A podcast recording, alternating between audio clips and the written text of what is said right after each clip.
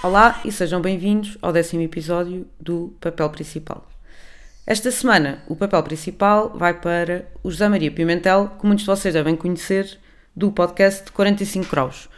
E o José Maria, no sábado passado, deu um workshop de pensamento crítico que eu tive o privilégio de poder assistir e por isso decidi falar um bocadinho sobre esse tópico, uh, especialmente sobre os vieses uh, cognitivos, que ele falou muitas vezes, e também sobre como é feita hoje em dia a análise da psicologia política, porque acaba por estar tudo uh, relacionado. Isto é um tema que eu adoro um, e que vou adorando mais à medida também que me interesso mais por política e aos motivos que me levam a simpatizar tanto com alguns partidos e com outros nem por isso. E como muitas vezes um, sinto alguma atração e até repulsa por partidos que eu conheço pouco. Um, e também porque, se todos nós pensarmos, todos nós conhecemos pessoas igualmente boas, interessadas e cheias de boas intenções, mas que têm posições políticas completamente hum, opostas. Mas, antes de avançar para este ponto, se o papel principal é do José Maria Pimentel, acho que, que eu tenho que o introduzir. Então, o José Maria é economista, está neste momento a tirar o doutoramento em Economia Política no ISCTE, trabalha no Banco de Portugal, uh, mas eu fiquei a conhecê-lo precisamente pelo, pelo 45 graus. Um, para quem não, não, não ouve o podcast, basicamente o José Maria entrevista todo o tipo de especialistas que se possa imaginar, desde políticos, artistas, economistas, psicólogos, enólogos, nutricionistas, comediantes e muito mais. E, um, e deste podcast surgiu também o livro Política a 45 Graus, que se foca, não só, mas também, no porquê de pessoas igualmente inteligentes e bem intencionadas votarem em partidos tão, tão diferentes. Um, e como eu já disse, este tópico interessa muito e também daí ter ido ao workshop para ter uh, um suporte de apoio na ponderação do, do meu sentido de voto, também na questão, uh, na, na, participação de conversas e no tipo de, de inputs que eu, que eu posso dar e na forma como, como consigo analisar outras posições e também para o podcast, como é óbvio, porque por vezes dou por mim e, e sinto que, que tenho que dar a, a minha opinião, mas também não gosto de dar opinião só, só por dar, gosto de ter um, um, um suporte. E então, começando um bocado pela questão da psicologia uh, política, um dos livros que o Zé Maria recomendou aos ouvintes é A Mente Justa, do Jonathan Haidt. E que. Uh, Haidt ou Haidt? Haidt, exato. E que tem por premissa, base, o livro começa assim e tem sempre isto uh, presente: é que o julgamento moral é maioritariamente intuitivo e só depois é que entra na equação a mente racional que tenta arranjar caminhos e justificações para essa intuição. Ou seja, se alguém vos perguntar isto é certo ou isto é errado, a vossa resposta vai ser intuitiva e só depois é que vocês vão ter a capacidade de arranjar hum, as razões para, para assim hum, pensarem. E daí uh, ser melhor para um político chamar a atenção a questão da emoção e não tanto da razão. E se vocês pensarem, grande parte dos políticos que ganharam as eleições, por muito boas uh, medidas económicas que tenham proposto, também têm carisma e têm uma forma de apelar aos sentimentos uh, da população. E isso, como é óbvio, que conta muito. E conta não só na política, como, como, em, todo, como, como em, todo, como em todas as interações. Uh, mas para além desta intuição, que não é tudo, como é óbvio, nós não somos 100% irracionais, a canalizar a personalidade, emoções e valores. E sendo que estes, a personalidade e a forma, as emoções e a forma como gerimos as emoções, em parte é algo que, na, que nasce connosco, e depois outra parte, claro, é moldada por nós próprios quando crescemos, pela sociedade e também pelo meio. Um, e quando se fala em tendências políticas, existem dois dos cinco traços de personalidade atualmente estudados que são bastante relevantes. O primeiro é a abertura à experiência. Ou seja, abertura intelectual para conhecer novas coisas, tendência para a emoção, tendência para experiências diferentes e aventura. E depois existe outro traço, que é um bocadinho difícil dizer, mas que eu vou tentar, que é conscienciosidade, que está relacionado com autodisciplina, orientação para os deveres e objetivos e também orientação para o conformismo. Está muito relacionado com a noção de ordem e sentimentos a apelo ao autoritarismo. Pronto. E estes dois traços ajudam a definir tendências para a esquerda ou para a direita, mas não são suficientes. uh, porque não só a definição de esquerda e direita está bastante limitada, como podemos perfeitamente ter não só pessoas como partidos conservadores, mas que são de esquerda, e até um partido ou uma pessoa que seja um mix disto tudo. Mas, aos olhos dos psicólogos, pode ajudar a perceber um bocadinho as orientações. E nós temos, então, as diferenças de personalidade que definem formas de pensar, mas para além disto também temos diferenças de valores, ou seja, diferentes crenças e importância que damos um, a alguns aspectos e que nos ajudam a considerar o que é que é certo e o que é que é errado. E esses valores são os seguintes: ama amabilidade, e aqui temos não só a empatia aos mais desfavorecidos, mas também uh, o respeito uh, em geral que nós temos às outras pessoas, a justiça, a lealdade ao grupo, a autoridade, a tradição e a liberdade.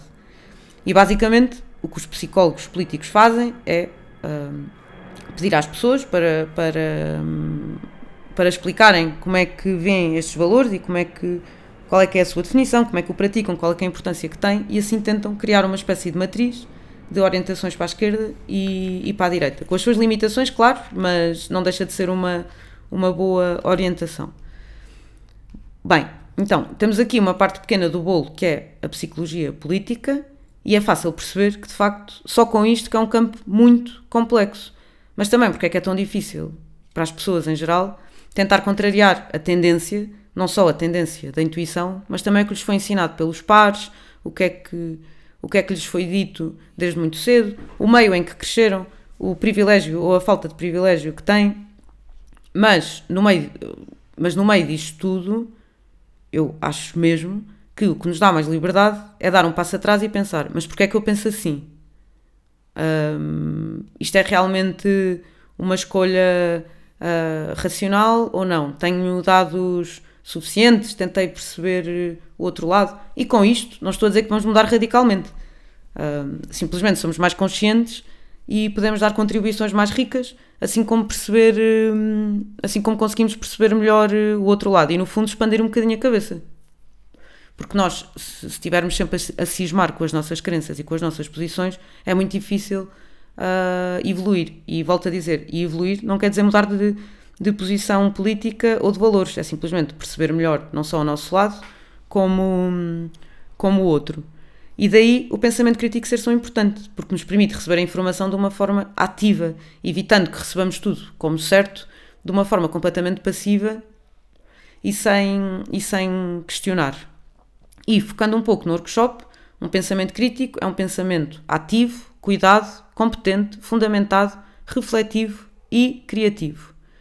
E para estarmos atentos a todas estas coisas que eu disse, há uma série de dicas práticas que eu, que, eu vou, que eu vou enumerar e que achei importantes, tais como juntar várias fontes, analisar os contextos, trazer à tona pressupostos implícitos, que se calhar não foram questionados, pensar em diferentes hipóteses, pensar, por exemplo, que nada é causado por uma coisa e que pode ser interessante analisar outras coisas, ter cuidado com as falácias e fazer o exercício também de contra-argumentar connosco mesmos. Ou seja, quando eu digo uh, que é importante questionar e fazer estas perguntas e estas análises, não é só aos outros, é também a nós mesmos. E assim penso que conseguimos criar uma, uma simbiose interessante de, de pensamentos.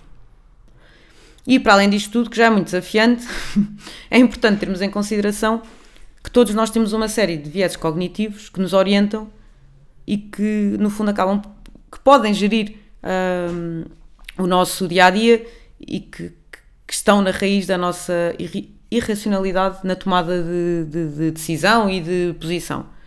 E existem muitos vieses, mas eu vou apresentar os que o Zé Maria nos ensinou. O primeiro, acho que é o mais conhecido, é o viés da confirmação, que é o nosso cérebro tende a procurar evidência do que nós achamos que é de facto verdade, do que nós acreditamos. E isto vale tanto a nível político como a nível pessoal. Se vocês se consideram pessoas que nunca vão ter sucesso a nível profissional em que são incompetentes, não se preocupem, porque o vosso cérebro vai querer sempre que tenham razão.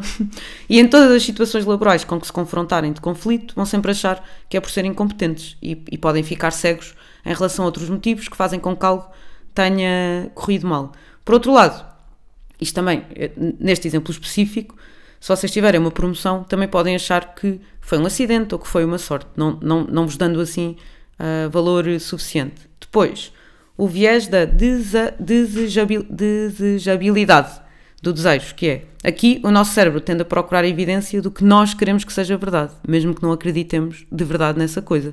Ou seja, é um bocado viver numa fantasia, na procura de uma confirmação que nós nem sequer uh, acreditamos assim tanto, mas que queremos muito acreditar. Depois temos o viés do framing, uh, que está relacionada com tomadas de posição e de ação, dependendo da forma como a informação nos é apresentada. Vou-vos dar aqui um exemplo. Imaginem duas publicidades. A primeira é 75% de massa magra e a segunda é 25% de massa gorda. A maioria de nós prefere a primeira, mas eh, significam exatamente a mesma coisa. E claro que o marketing e a publicidade um, se aproveitam disto para, para nos vender mais produtos. Depois, o viés da disponibilidade. O viés da disponibilidade é um atalho mental em que nós tendemos a dar mais importância ao que nos vem imediatamente à cabeça, ou seja, ao que nós nos lembramos melhor, a eventos mais recentes. Por exemplo, se um avião cair ontem e eu tiver que apanhar um avião hoje, eu vou ter muito mais medo do que noutra circunstância, embora saiba que a probabilidade de um avião cair é muito reduzida. Um, ou se o António Costa hoje fizer uma declaração polémica, a probabilidade de eu usar essa declaração como argumento contra o António Costa daqui a uma semana é superior à de eu me lembrar de, uma outra declaração que ele disse há um ano. Ou até de me lembrar de alguma coisa positiva que ele tenha dito num passado uh, bem mais distante. Depois, o viés da aversão à perda. Nós atribuímos um peso muito superior à perda do que ao ganho, mesmo quando em valores iguais. Ou seja, vamos imaginar, numa escala de 0 a 10, se eu perder 50 euros, a intensidade com que eu vou sentir essa perda é 7. Mas se eu ganhar 50 euros, a intensidade que eu vou atribuir é 5. E isto chama-se a assimetria da perda e do ganho, que eu me lembro de dar em, em, em economia. E depois, claro, temos o viés do grupo Think, que é nós tendemos a concordar com os nossos pares porque consideramos que isso mantém a harmonia do grupo. E eu acho que isto virá muito do nosso cérebro reptiliano de querer pertencer a uma comunidade e de não queremos estar isolados porque nos sentimos mais protegidos e, e temos mesmo esse, esse sentimento de pertença. Isso pode fazer com que nós não nos autoquestionemos tanto e que até tenhamos alguma vergonha e pudor em partilhar visões uh, diferentes. E eu acho que uh, estes vieses, no sentido adaptativo, são importantes. Como é óbvio que nós não podemos estar constantemente a criticar, a criticar, uh, a questionar se a escolha que estamos a fazer uh, no dia a dia, por exemplo, se vou comprar o iogurte X ou H, está relacionado com, com, com viés cognitivo, mas pode ser importante noutras alturas fazer este tipo de, de exercícios e tentar ir ao máximo que consigamos à razão e à fonte das nossas decisões, porque de facto há muita coisa que nós achamos e que dizemos que podem ser lenga-lengas que generalistas que, que toda a gente diz, também alguma inércia para procurar outras fontes, que é natural, e claro, o desconforto que implica nós sairmos nós mesmos e questionarmos o porquê de, de nos posicionarmos de uma forma ou de outra. portanto, o workshop valeu a pena facto, eh, quanto mais se sabe destes tópicos, mais desafiante fica, porque fica não só muito evidenciado que controlamos uh, muito pouco na, na nossa mente e quando conseguimos controlar dá imenso trabalho. Mas não deixam de ser ferramentas importantes de irmos tentando aplicar e aprender se de facto estamos interessados num, num tópico. Espero que tenham gostado deste episódio. Não tenho muito mais a dizer. Deem-me feedback, please. É sempre bem-vindo. E até para a semana. Beijinhos. Somos todos muito bons, no fundo, não é? Somos todos uma nação de pecadores e defendidos, não é? Somos todos ou anticomunistas ou antifascistas. Estas coisas até já nem querem dizer nada, ismos para aqui, ismos para lá. As palavras é só bolinhas de sabão, parola, parola, parola, e o Zé que se lixa, cá o Pintas é sempre mexilhão.